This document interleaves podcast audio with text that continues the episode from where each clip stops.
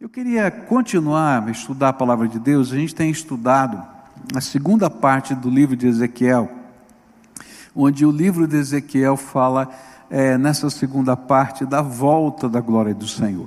Na primeira parte, ele anuncia: a glória do Senhor está indo embora. O templo vai ser destruído porque vocês não entenderam a santidade da presença de Deus no meio do seu povo. E aí então, depois do templo ser destruído e depois de todas aquelas profecias se cumprirem, Ezequiel começa a receber do Senhor uma mensagem que ia chegar o tempo onde a glória do Senhor ia voltar. E quando a glória do Senhor voltasse, algumas coisas tremendas aconteceriam. E a gente veio estudando essas coisas que aconteceriam. E eu queria agora me fixar no finalzinho desta profecia, que são os capítulos 47 e 48. E para a gente pegar o tom do final dessa profecia, eu queria ler junto com vocês parte do capítulo 47.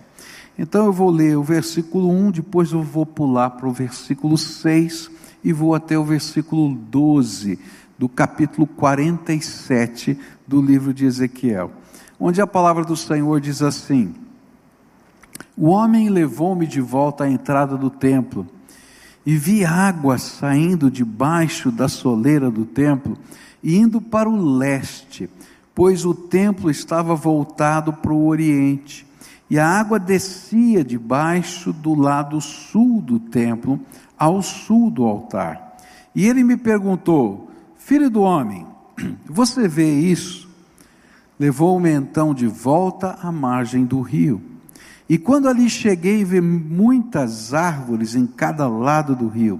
E ele me disse: Esta água flui na direção da região situada a leste e desce até Arabá, onde entra no mar. E quando deságua no mar, a água ali é saneada. E por onde passar o rio, haverá todo tipo de animais, de peixes, porque essa água flui para lá e saneia a água salgada, de modo que onde o rio fluir, tudo viverá. Pescadores estarão ao longo do litoral, desde Enguede até Englaim, e haverá locais próprios para estender as redes. Os peixes serão de muitos tipos, como os peixes do mar grande mas os charcos e os pântanos não ficarão saneados, serão deixados para o sal. Árvores frutíferas de toda espécie crescerão em ambas as margens do rio. Suas folhas não murcharão e os seus frutos não cairão, e todo mês produzirão, porque a água vinda do santuário chega a elas. Seus frutos servirão de comida e suas folhas de remédio. Nos capítulos 47 e 48 de Ezequiel, nós vamos encontrar agora o profeta falando dos impactos da manifestação da glória do Senhor na sociedade. Ele estava falando dos impactos, primeiro na vida espiritual, então a idolatria seria tirada né, do, do meio do seu povo. Ele vai falar é, dos impactos na adoração, ele vai falar de vários impactos, mas agora ele fala do impacto da presença do Senhor no meio do seu povo, da glória do Senhor, do Espírito de Deus está aqui vivendo dentro de nós, no meio da sociedade. E esse texto e os seus paralelos nos mostram uma descrição dos tempos do fim. E você tem que entender que os tempos do fim são inaugurados com a vinda de Jesus e terminam com a volta de Jesus. Então, quando a gente fala dos tempos do fim, a Bíblia fala dos tempos do fim, compreende todo esse período, tá? E como o Espírito Santo derramado no meio do povo de Deus, no meio da sua igreja espiritual, não institucional, faria com que houvesse tamanhas transformações. e que culminariam e só culminarão na volta do Senhor Jesus. Por isso há coisas aqui nesta profecia e nos textos paralelos que a gente vai encontrar que só vão acontecer quando Jesus voltar. Mas há coisas que a gente já tem o prenúncio, já tem o sabor, tem as primícias, como a palavra de Deus fala. Por isso Jesus comparou a volta da glória do Senhor, o derramar do Espírito Santo na nossa vida com esse rio que fluía do templo de Deus. E lá em João capítulo 7, versículos 37 a 39, a palavra do Senhor vai dizer assim: No último e mais importante dia da festa, Jesus levantou-se e disse em alta voz: Se alguém tem sede, venha a mim e beba. Quem crer em mim, como diz a Escritura, do seu interior fluirão rios de água viva. E ele estava se referindo ao Espírito, que mais tarde receberiam os que nele crescem. Até então o Espírito ainda não tinha sido dado, pois Jesus ainda não fora glorificado. E aí então começa, vamos dizer assim, aquilo que essa profecia está lá sendo descrita, começa com esse derramar do Espírito na vinda de Jesus, ou melhor, depois da sua morte, e vai concluir-se, não é? No período do fim, na volta do Senhor Jesus. E os textos paralelos mais conhecidos desse texto que a gente leu em Ezequiel, é Zacarias 14, versículos 5 a 9, Apocalipse 22, de 1 a 7, e que mostram fatos que só vão acontecer com a segunda vinda de Cristo. Então, qual seria a lição principal desta profecia? para a gente não se perder nos detalhes, como já falei várias vezes aqui. A, a, a lição norteadora, o o princípio norteador dessa profecia é que a vida procede da manifestação da glória do Senhor entre nós. Toda vez que a glória do Senhor se afasta, é tempo obscuro, é tempo de morte. Mas toda vez que a glória do Senhor, o Espírito de Deus é derramado, um princípio de vida é lançado sobre a sociedade, sobre as pessoas, sobre o coração delas. E então eu queria olhar para esse esse texto sobre essa ótica. Quais são os efeitos vivificantes da presença do Espírito no meio do seu povo?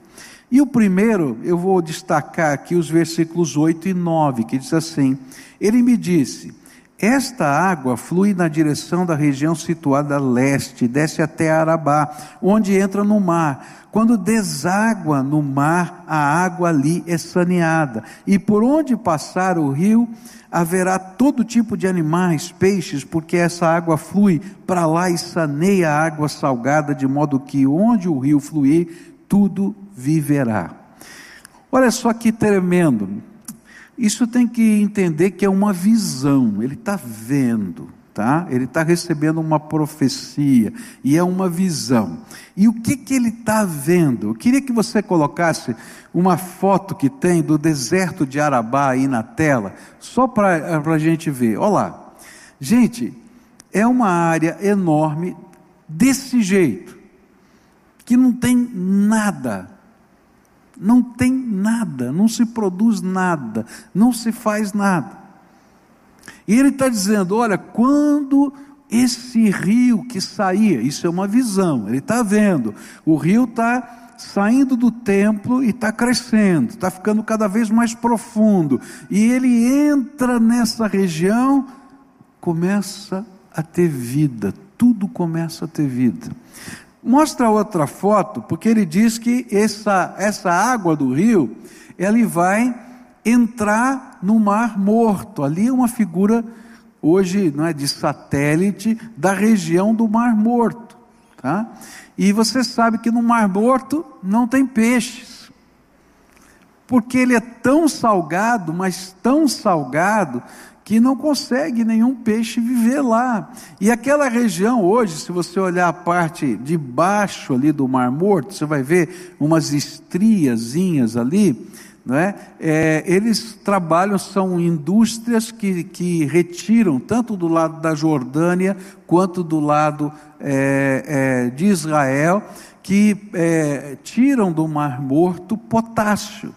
Tá? Então ali, essa é uma figura diferente, mas ali era um, um lago salgado ali, tremendo. E ele está dizendo: não tem vida. Mas quando a água viva que procede do trono entra nessa região, tá? A vida abundante e exuberante começa a ser percebida ali. E a grande lição aqui é que quando a glória de Deus se revela, ela traz vida abundante, vida exuberante, que se revela porque porque só o Senhor tem poder de sanear aquilo que, que produzia morte. E este é o ensino básico desse texto aqui. Essa palavra que aparece na minha versão como sanear é a palavra hebraica rafá, que quer dizer cura ou trazer saúde ao que estava morrendo, que estava que já havia perecido. E foi nesse sentido que Jesus disse que rios de água viva fluiriam de dentro daqueles que o buscassem. Eu quero dizer para você que existe um vírus pior que o coronavírus e uma pandemia que acontece na história da humanidade. E esse vírus chama-se pecado. E a Bíblia fala que nós estamos mortos nos nossos delitos e pecados. E por quê? Porque eles cegam o nosso entendimento.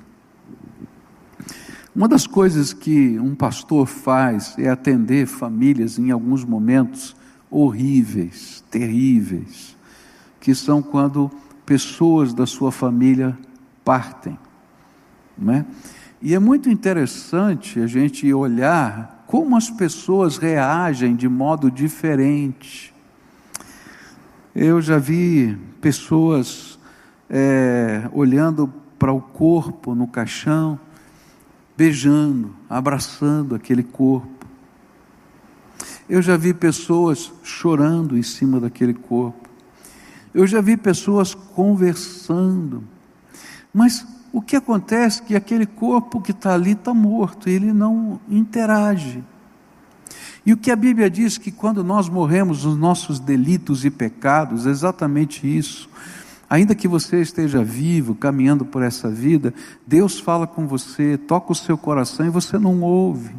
Você não percebe a voz do Espírito, você não sente o toque do Senhor na sua vida. E até que um dia através da graça de Jesus, você possa ser ressuscitado espiritualmente e você comece a entender que Deus fala, que Deus toca e começa a nascer em nós uma nova percepção de vida. E essa percepção de vida é curadora, porque o sangue de Jesus nos purifica de todo pecado. E ele começa então a restaurar em nós o que o pecado desfigurou. Porque só o Senhor, pelo seu poder glorioso, é capaz de restaurar o que foi desfigurado. Eu tenho visto algumas coisas tremendas acontecerem no meio é, de pessoas que vivem uma experiência profunda com o Senhor. É, é tremendo isso, como, a, como as coisas acontecem na vida das pessoas. É, eu já vi, aqui nessa igreja mesmo, pessoas sentadas, um banco assim, quase uma fila inteira, e de repente você olha para aquela fila e diz assim: como é que pode sentar todo mundo junto? Né? Porque aí tem o marido, a ex-mulher, tem a, a, outra mulher, né? tem os filhos de um casamento, os filhos de outro casamento, e você diz: como é que, como é que tem liga? Porque lá atrás estava tudo quebrado, um não falava com o outro, um não se entendia, todo mundo se odiava, mas de repente não dá para mudar o que já aconteceu, mas dá para curar as feridas que estavam dentro da alma e dá para poder restaurar o que parecia não ser restaurável. Eu já vi pessoas que não se conversavam, né? Essa semana eu ouvi aqui o testemunho, né, bonito, de um pai que estava orando porque dois dos seus filhos não se conversavam. E ele fez um propósito de oração, fez lá o jejum de 21 dias, junto com a nossa campanha de oração. E o propósito dele nesse jejum era que os filhos voltassem a se conversar, que eles pudessem se restaurar. E esse foi o motivo de oração. E aí Deus tocou o coração dele e disse: Sabe de uma coisa? Você vai fazer um jantar e vai chamar os filhos, e não vai dizer que você chamou os dois. E aí então ele chama, e os dois estão na casa. Quando se olha, já posso até imaginar a cena, não é? E aí ele diz: Olha, eu orei 21 dias por vocês e fiz um jejum, porque eu quero que o Senhor restaure. E aí começou um quebrantamento, começou uma transformação. Por quê? Porque onde a água do Espírito chega, há restauração. Pode ser um deserto, como o deserto de Arabá, ou um mar morto, como aquele que não pode produzir vida, e de repente o Senhor vai lá e cura e começa a tratar as feridas emocionais. Como eu preciso, como você precisa que o Espírito Santo de Deus, que o glorioso Senhor ressuscite o que está morto dentro de nós. E só Jesus pode fazer isso. Por isso eu e você precisamos de Jesus. E sabe, no entanto, se você olhar os textos paralelos, essa não é apenas uma linguagem figurada da profecia. Essa é uma profecia que fala da restauração de uma nação que havia morrido porque tinham desprezado a glória do Senhor. E aí então o Senhor vai prometer que vai haver essa restauração. E alguns aspectos desta profecia que, tão, que vão aparecer nos textos paralelos a elas, só vão acontecer quando Jesus voltar nessa terra. E eu quero ler aqui para você conhecer. Zacarias 14, versículos 5 a 9 diz assim: E então o Senhor, o meu Deus, virá com todos os seus santos, e naquele dia não haverá calor nem frio Será um dia único, um dia que o Senhor conhece, no qual não haverá separação entre dia e noite, porque mesmo depois de, ano, de anoitecer haverá claridade, e naquele dia águas correntes fluirão de Jerusalém, metade delas para o mar do leste, metade para o mar do oeste, e isso acontecerá tanto no verão como no inverno e o Senhor será o rei de toda a terra, e naquele dia haverá um só Senhor, e o seu nome será o único nome. Essa é profecia do livro de Zacarias. Mas Apocalipse vai dizer ainda assim: E então o anjo me mostrou o rio da água da vida, que, claro como cristal, fluía do trono de Deus e do Cordeiro e no meio da rua principal da cidade, de cada lado do rio, estava a árvore da vida, que frutificava doze vezes por ano, uma por mês. As folhas da árvore servem para a cura das nações. Já não haverá maldição nenhuma. O trono de Deus e do Cordeiro estará na cidade, e os seus servos o servirão. E eles verão a sua face, e o seu nome estará em suas testas. E não haverá mais noite, e eles não precisarão de luz de candeia, nem da luz do sol pois o Senhor Deus os iluminará e eles reinarão para todos sempre. O anjo me disse: estas palavras são dignas de confiança e verdadeiras. O Senhor, o Deus dos espíritos dos profetas, enviou o seu anjo para mostrar aos seus servos as coisas que em breve, em breve hão de acontecer. Eis que venho em breve. Feliz é aquele que guarda as palavras da profecia deste livro. Tem coisas ainda tremendas para acontecerem. Nós só estamos degustando um pouquinho as primícias. Por isso a gente aguarda o cumprimento final na volta do Senhor Jesus. Mas enquanto nós esperamos, o Senhor está dizendo: Eu tenho vida abundante para você a minha presença vai fazer diferença na sua vida. O meu Espírito vai curar as feridas e vai permitir que você possa ter abundância, prazer, alegria na vida. Por isso, um dos convites que eu quero fazer para você hoje é: permita que a glória do Senhor, a presença do Espírito Santo, Ele mesmo, inunde a sua vida. Porque quando Ele inunda a nossa vida, Ele salva, Ele cura, Ele transforma, Ele nos dá vida eterna. Eu estava, essa semana, folheando os meus cadernos de oração, e eu guardo, né? Eu não sei por quanto tempo eu vou guardar, porque eles são tão pessoais que eu não sei se, se vai ter utilidade. Mas toda vez que eu penso em jogar fora, e me dá uma tristeza, eu digo, não, vou guardar mais um pouco, né? Então eu estou fazendo uma arrumação lá em casa, e eu falei, vou jogar fora. Mas aí eu comecei a folhear. E aí não consegui jogar fora. E uma das coisas que eu folhei, que mexeu muito comigo, foi um texto que eu escrevi naquele caderno de oração quando meu pai faleceu. E eu estava lá mexendo nos cadernos, vamos ver que caderno é esse, né? E aí tem as datas e tal, e eu achei aquele texto. E eu comecei a ler aquele texto. E é interessante que naquele texto eu estava escrevendo sobre as minhas dores. Papai e mamãe se separaram quando eu tinha 16 anos de idade. E depois desse tempo da separação, a minha relação com meu pai, ao longo do tempo, foi se esfriando.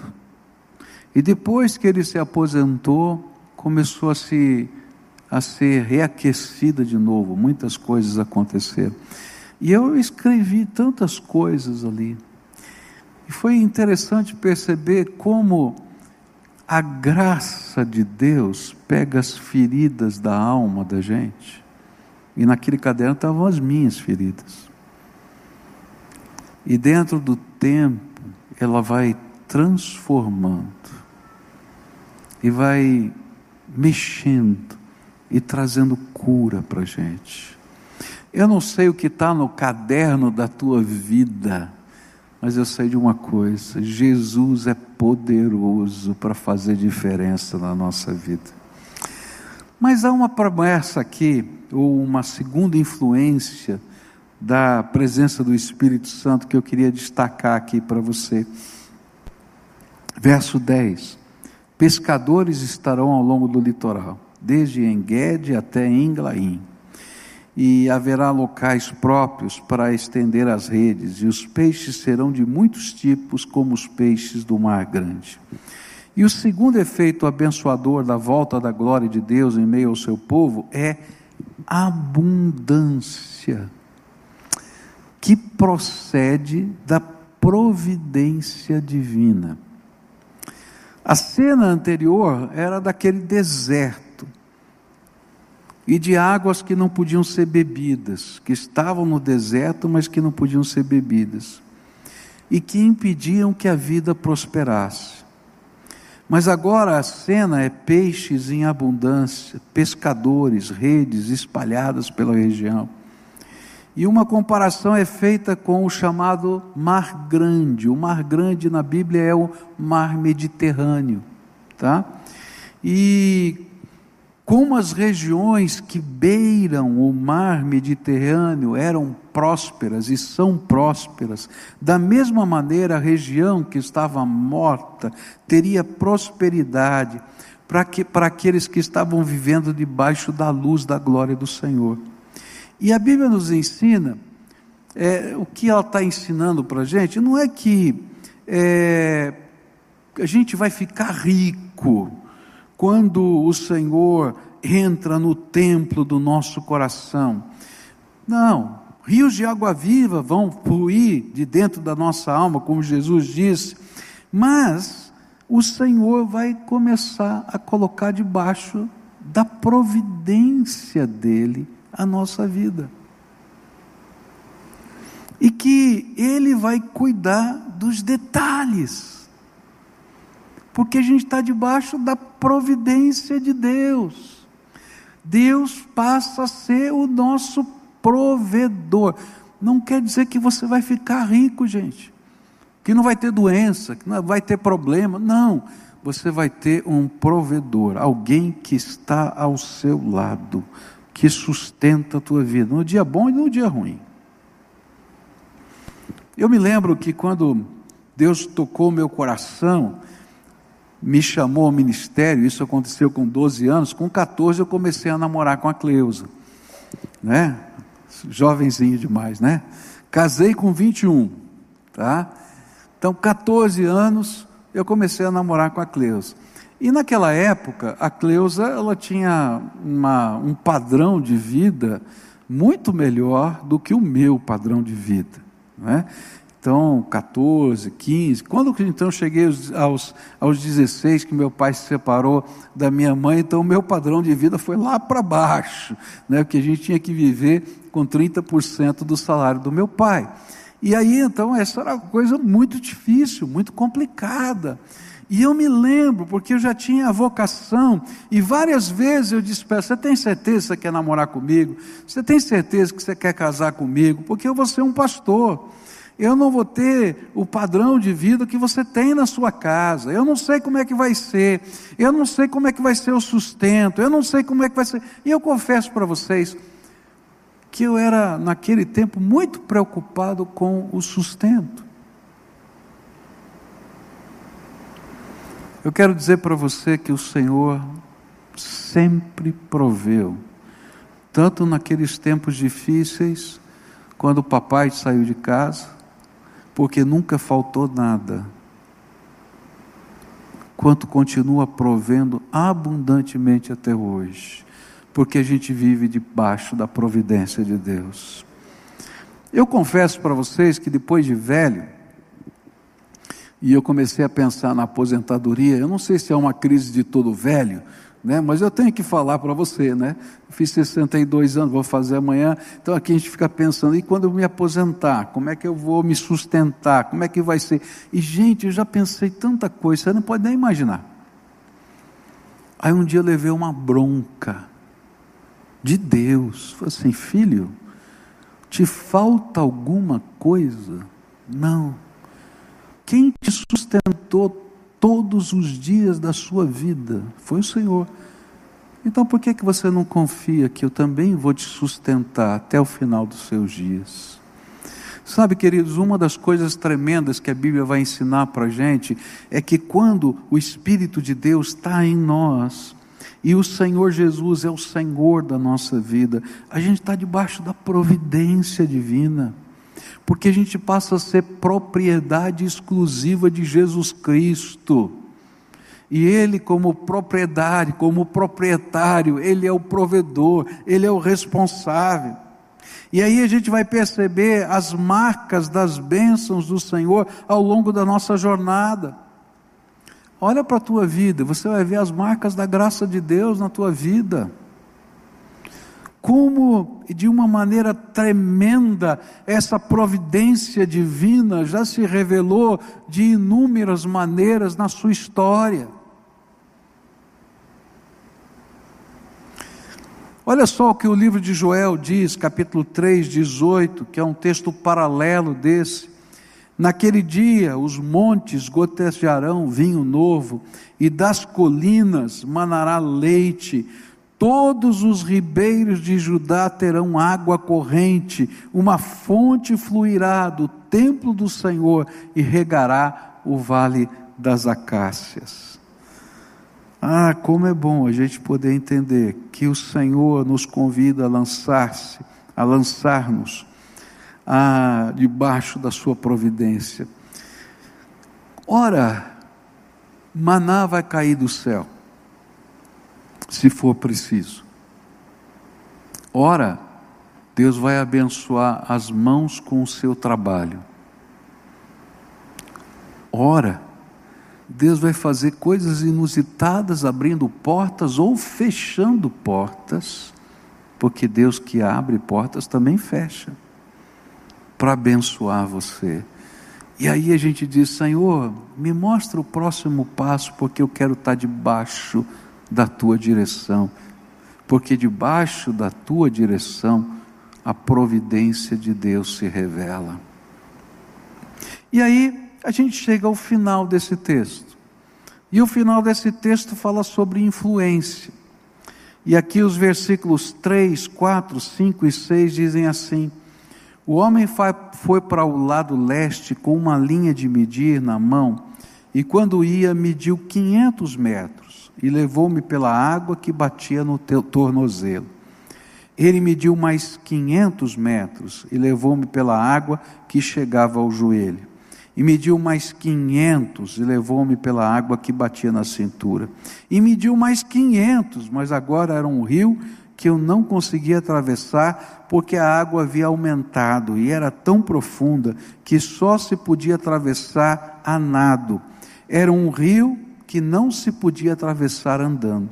E ele me perguntou: Filho do homem, você vê isto? E levou-me então de volta à margem do rio.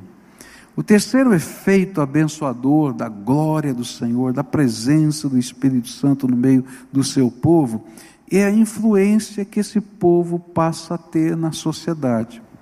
E isso pode ser notado em algumas, alguns aspectos dessa visão. O primeiro deles é a profundidade do rio, que procede do templo, mas que, à medida em que se afasta do templo, ele fica mais fundo, mais profundo. E parece ser uma imagem coerente, pois o rio não tem afluentes. Toda a água desse rio, nessa visão, procede do trono. Então, como é que ela vai ficando mais funda se ela não tem afluentes? E por que, que fica mais funda a cada 500 metros? Parece que o anjo estava tão preocupado que o profeta tentasse para isso, que ele pergunta, depois de mostrar e medir a profundidade, mostra a distância e mede a profundidade. Ele diz assim: Você está prestando atenção nisso? Você está vendo isso? Então, o anjo revelador, ele fez questão de dizer: Isso aqui é importante, presta atenção nisso. Algo extraordinário está acontecendo. O rio, o rio de Deus ficava maior à medida em que ele se distanciava do templo. E quando nós olhamos para esse texto, a gente vai entender aquilo que Jesus estava tentando dizer, que quando nós recebemos a Ele como Senhor e Salvador espiritual, nós nos tornamos em templo do Espírito Santo. E aí a gente consegue entender como é que o rio de Deus pode aumentar. Por quê? Porque nós, inseridos neste mundo, somos a manifestação viva da glória de Deus, que influencia pessoas e leva salvação aos homens. Por isso, o apóstolo Paulo vai dizer em 1 Coríntios 6, 19 e 20: Será que vocês não sabem que o corpo de vocês é o templo do Espírito Santo que vive em vocês e lhes, dá, e foi, lhes foi dado por Deus? Vocês não pertencem a vocês mesmos, mas a Deus, pois Ele os comprou e pagou preço. Jesus nos comprou morrendo na cruz do Calvário. Sabe o que a Bíblia está dizendo? É o seguinte: olha, cada vez que o Espírito Santo de Deus entra na sua vida e você se torna um templo vivo, rios de água viva nascem e brotam de dentro de você e aí você se soma à multidão dos salvos, e esses rios de água viva se juntam com aquele que está vindo do trono de Deus, e por isso vai ficando mais fundo e mais fundo. Abençoa e influencia e leva a salvação. Uma segunda cena dessa visão que nos permite entender essa questão da influência é quando ele diz assim: Mas os charcos e os pântanos não ficarão saneados, serão deixados para o sal, para o sal. É interessante porque onde a vida foi restaurada, o Senhor deixa locais de concentração de sal, para que possa haver sabor e preservação no meio da sociedade, porque esse é o papel do sal, ele dá sabor, e era naquela época a única maneira de preservar qualquer coisa. E foi justamente isso que Jesus ensinou em Mateus 5, versículos 13 a 16. Vocês não são o sal, vocês são o sal da terra, mas se o sal perder o seu sabor, como restaurá-lo? Não servirá para nada, exceto para ser jogado fora e pisado pelos homens. Vocês são a luz do mundo. Não se pode esconder uma cidade construída sobre um monte, e também ninguém acende uma candeia e a coloca debaixo de uma vasilha. Ao contrário, coloca no lugar apropriado e assim ilumina todos os que estão na casa. Assim brilhe a luz de vocês diante dos homens, para que vejam as suas obras, as suas boas obras, e glorifiquem ao Pai de vocês que está nos céus. E aqui o Senhor está dizendo assim: gente, seja cheia do Espírito Santo, povo de Deus, seja cheio do Espírito Santo, porque só assim vocês vão fazer diferença na sociedade, porque a vida, que brota da graça de Deus, que transborda do seu coração, abençoa. Ah, eu estou olhando aqui para esse negócio aqui, eu confesso para você que eu achei feio para chu. Eu não sei você, mas eu achei esse cubo aqui feio para chu, né? E quem está assistindo na televisão, se você está assistindo na televisão, tem hora que essa luzinha brilha e distorce toda a imagem que a gente está vendo aqui, tá? Mas depois eu entendi a concepção do artista, porque a Bíblia diz né, que o amor tem profundidade, altura e largura, e que o amor tem que ser concreto. Sabe, quando a gente é cheio do Espírito Santo, é por isso que a gente está nessa campanha do 4K, amor em alta definição, um amor que se torna concreto há uma mobilização de Deus em nós e essa influência abençoa e coisas começam a acontecer. Eu ouvi de uma célula, não é? Que é, um vizinho, um comerciante que de vizinho de um dos membros dessa célula, a casa dele que era também o seu negócio pegou fogo. E aí a célula se uniu para dizer assim: nós vamos ajudar. E foram lá e já conseguiram toda a mobília para casa nova, mas não tem casa nova. Então disseram: não, temos que reconstruir a casa dele. E aí já conseguiram boa parte dos materiais de construção. E agora vão terminar de conseguir os materiais e vão construir aquela casa de novo. E você vai dizer, mas como é que uma célula, um grupinho pequeno de gente faz isso? Porque quando a gente é cheio do Espírito, a gente influencia. E um começou a falar com o seu amigo, com o seu vizinho, com o colega de trabalho, com a empresa que conhecia, e alguém disse: Não, esse negócio eu quero ajudar. Eu estou dando areia, eu estou dando cal, eu estou dando cimento, eu estou dando isso. E de repente eles estão ganhando, estão começando, e agora estão dizendo: Gente, nós vamos fazer um mutirão, nós vamos construir. E eu disse: Eu também quero ajudar. Por quê?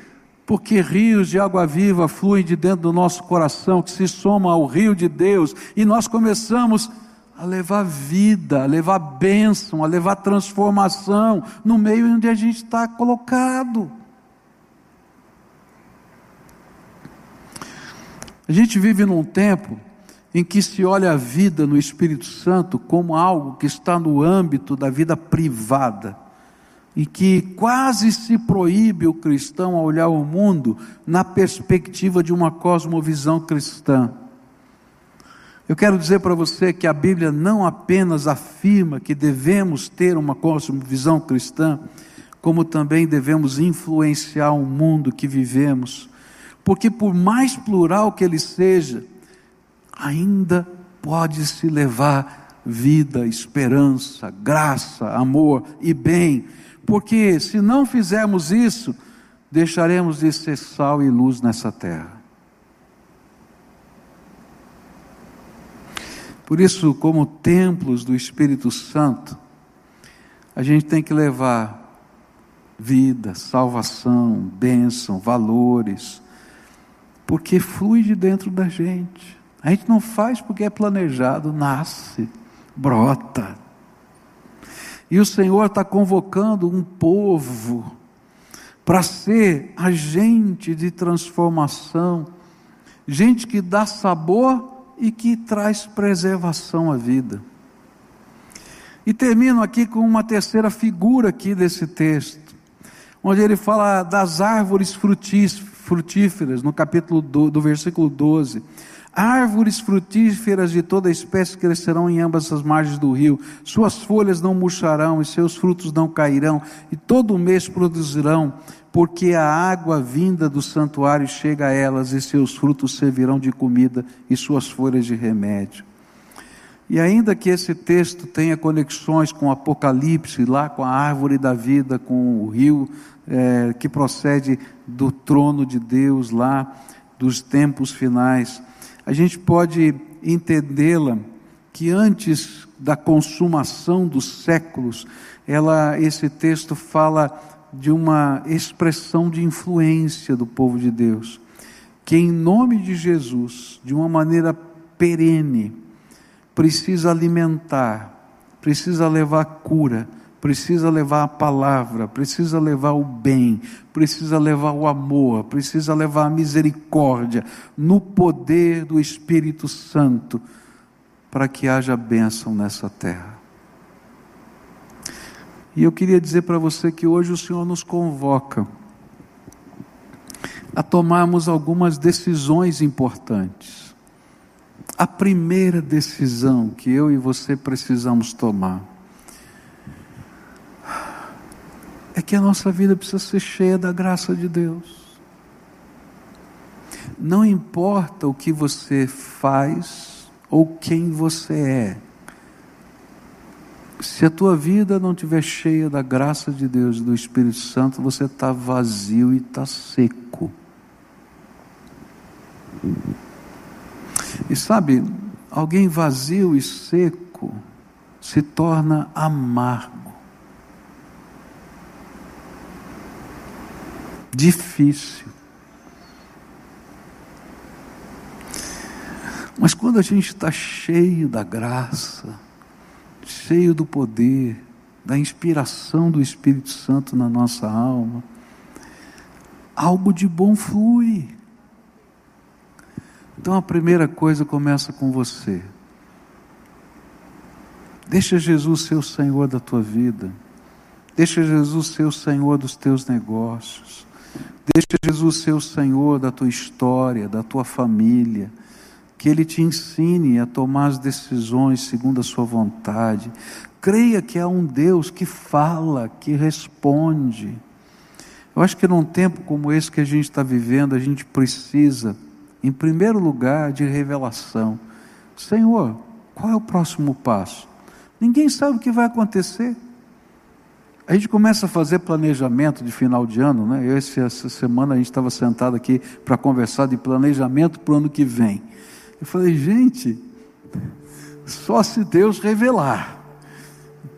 Não é verdade? Vamos falar a verdade. É, vai ter, vai estar aberto, vai poder fazer isso, não vai poder, vai voltar, não vai voltar. A gente precisa de revelação de Deus, discernimento espiritual. Olha, não tem mecanismo humano que nos dê essa, é aquilo que nós estamos precisando. Não tem. Então deixa Jesus entrar. Você precisa de sabedoria. Porque os recursos são poucos. E como é que a gente otimiza os recursos num tempo de escassez? A gente precisa de sabedoria. A gente precisa da providência de Deus. Aí eu vejo esse Covid como se Deus estivesse dizendo para a gente, né?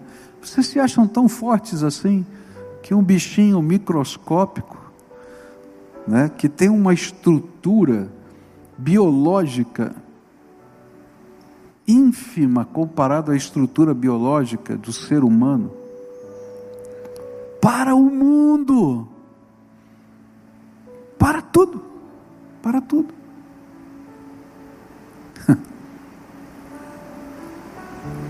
Você precisa da minha providência até para comer. 13 milhões de desempregados nessa nação.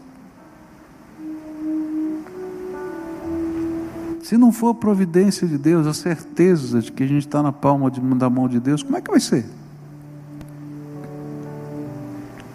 Se não for o discernimento espiritual, alguns de nós vão ter que nos reinventar, porque as nossas profissões vão mudar.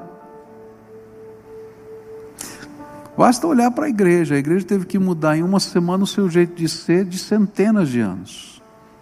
Se não tiver graça de Deus, como é que a gente faz isso com as nossas profissões? Eu quero dizer para você que o mundo está dizendo que você precisa da graça de Deus e que você precisa de uma inundação do Espírito Santo dentro do seu coração. E que sem Jesus não dá, sem essa revelação de Deus, sem essa bênção de Deus não dá.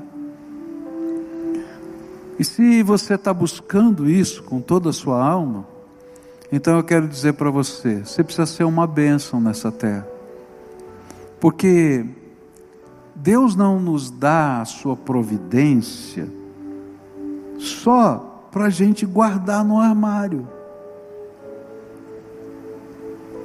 O Senhor vai dar para você abençoar pessoas, para você treinar pessoas, para você ajudar a sustentar pessoas, porque a providência de Deus vai vir para a sua vida, mas ela não vai parar ali. Se você quiser que ela se multiplique, você tem que começar a abençoar a vida dos outros que estão ao seu redor.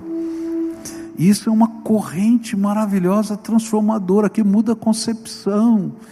A gente vive num mundo privado, onde cada um cuida de si, e cada todo o resto que se lasque. Vou falar o português, claro. Mas Deus está dizendo: não é isso que eu quero do meu povo, não. Cuida do teu irmão Lembra lá no livro de Gênesis? Ele vai perguntar, o Senhor vai perguntar para Caim, não é? Onde está o teu irmão? Abel.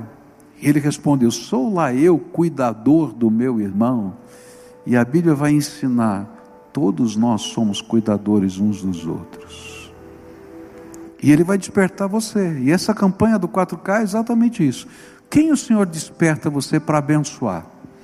Quem você é despertado para mobilizar gente para abençoar? E aí a gente começa a impactar a sociedade, porque é uma contracultura, é uma cultura diferente, é uma cultura que diz assim: tem jeito da gente ver coisa boa acontecendo nessa terra, porque os prenúncios daquilo que Deus um dia vai fazer na eternidade já começaram naqueles que têm rios de água viva fluindo no seu coração. Então eu queria fazer alguns desafios agora para você aqui. Primeiro deles, tem alguém aqui nesse lugar que hoje gostaria de convidar Jesus para ser o Senhor da sua vida? Presta atenção, eu não estou dizendo que você não teme a Deus, que você não é cristão, que você não tem uma religião, porque às vezes a gente toma tudo isso como desculpa, mas não deixa Jesus ser o Senhor da nossa vida. Então, se há alguém aqui a quem o Espírito Santo está usando essa palavra e está aplicando no seu coração, dizendo: olha, tem que haver uma mudança. Essa mudança a gente chama de conversão, onde a gente diz: eu estou indo nessa direção da minha cabeça, do meu jeito, da minha postura, tá? Da minha inteligência. E eu vou fazer uma virada. Eu vou abrir o meu coração para deixar Jesus ser o Senhor da minha vida. Tem alguém aqui nesse ambiente que está querendo orar assim, entregando a sua vida para o senhorio de Cristo? Levanta bem alto a sua mão aí. Louvado seja Deus. Louvado seja Deus, louvado seja Deus. Levanta bem alto, bem alto, não tenha vergonha não. Levanta aí. Eu quero orar por você. Louvado seja Deus. Ótimo. Pode baixar sua mão. Já vou orar por você. Deixa eu falar com você que está em casa. Você que está em casa, ou você que está me ouvindo pelo rádio, pela televisão, pelo YouTube, pelos meios sociais. Eu estou falando com você também, porque Jesus quer entrar na sua vida. Então, nessa hora, quando a gente for orar, se você quiser tomar essa decisão, assuma um compromisso com Ele. Faz disso algo sério. Se você está dirigindo o carro, eu acho que existem pequenos sinais que são importantes. O primeiro deles é: se você está dirigindo o carro, para o carro no meio-fio, para você dizer: Senhor, isso aqui é sério, eu quero falar contigo. Se você está na tua casa, então sai do teu conforto e nessa hora que a gente for orar, se ajoelha se você puder na presença de Deus. É um símbolo para você. Isso aqui é sério, eu estou na presença de Deus. Eu quero realmente assumir um compromisso com o Senhor. E eu quero orar com você agora, tá bom? Você que está aqui, você que está em casa, você que está no carro, você que está espalhado pelo mundo, Jesus precisa ser o seu Senhor. Então diga assim para Ele. Faz essa oração junto comigo. Senhor Jesus, eu hoje abro as portas do meu coração. E eu quero convidá-lo para governar a minha vida. Eu te entrego as chaves. Eu te entrego o trono. E eu queria, Senhor, que a tua promessa se cumprisse, que rios de água viva fluíssem de dentro de mim. Só o Senhor pode fazer isso. Essa água que abençoa, que a gente estudou aqui, eu preciso dela. Escuta, Deus, a minha oração é aquilo que eu oro em nome de Jesus. Amém. Se você que está aqui, ou você que está em casa, está assistindo pelo, pela pela TV ou pelo rádio, fez essa oração, deixa a gente acompanhar você. Está aparecendo ali, ó, na tela, tá? Um link, pibcuritiba.org.br barra Jesus. Entra lá no teu celular, preenche aquele formulário. Eu gostaria de acompanhar a tua vida, tá? pibcuritiba.org.br barra Jesus. E a gente vai estar tá acompanhando você. Vamos estar tá orando por você, vamos estar tá dando, dizendo qual é o próximo passo, como é que você pode crescer na tua jornada espiritual e a gente vai caminhar. Mas eu queria agora convidar todo o povo de Deus para ficar de pé agora, todo mundo. Porque é um chamamento de Deus aqui. Você precisa ser sal da terra e luz do mundo. O rio tem que ficar mais fundo quando sai do templo. Quando você for trabalhar, quando você for para sua casa, você tem que levar a graça de Deus, você tem que levar a bênção de Deus. Tua mão tem que ser ungida para abençoar.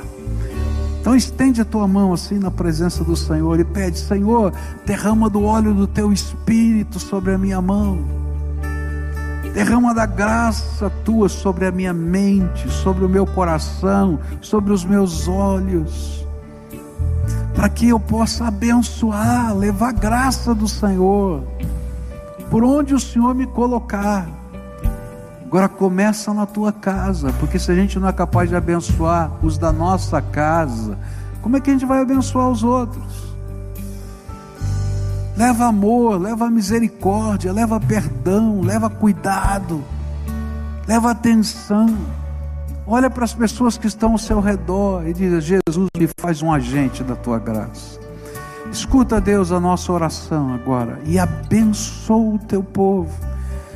Oh, Pai, eu queria pedir que nessa hora tu abrisses, abra, Senhor, nesse momento as janelas do céu e derrama a unção do teu Espírito poderosa. Derrama, derrama, derrama, derrama. E que esse povo, lavado pela tua graça e cheio do teu poder, seja uma influência abençoadora por onde passar. Começa, Senhor, em casa, com os nossos filhos, com a esposa, com o marido Começa com os pais, começa, Senhor. Mas não para ali, para nas pessoas com quem trabalhamos, continua nas pessoas com quem trabalhamos, com quem convivemos. que a gente possa levar o teu amor e a tua misericórdia. É em nome de Jesus que oramos. Amém e amém. Cante essa canção junto conosco.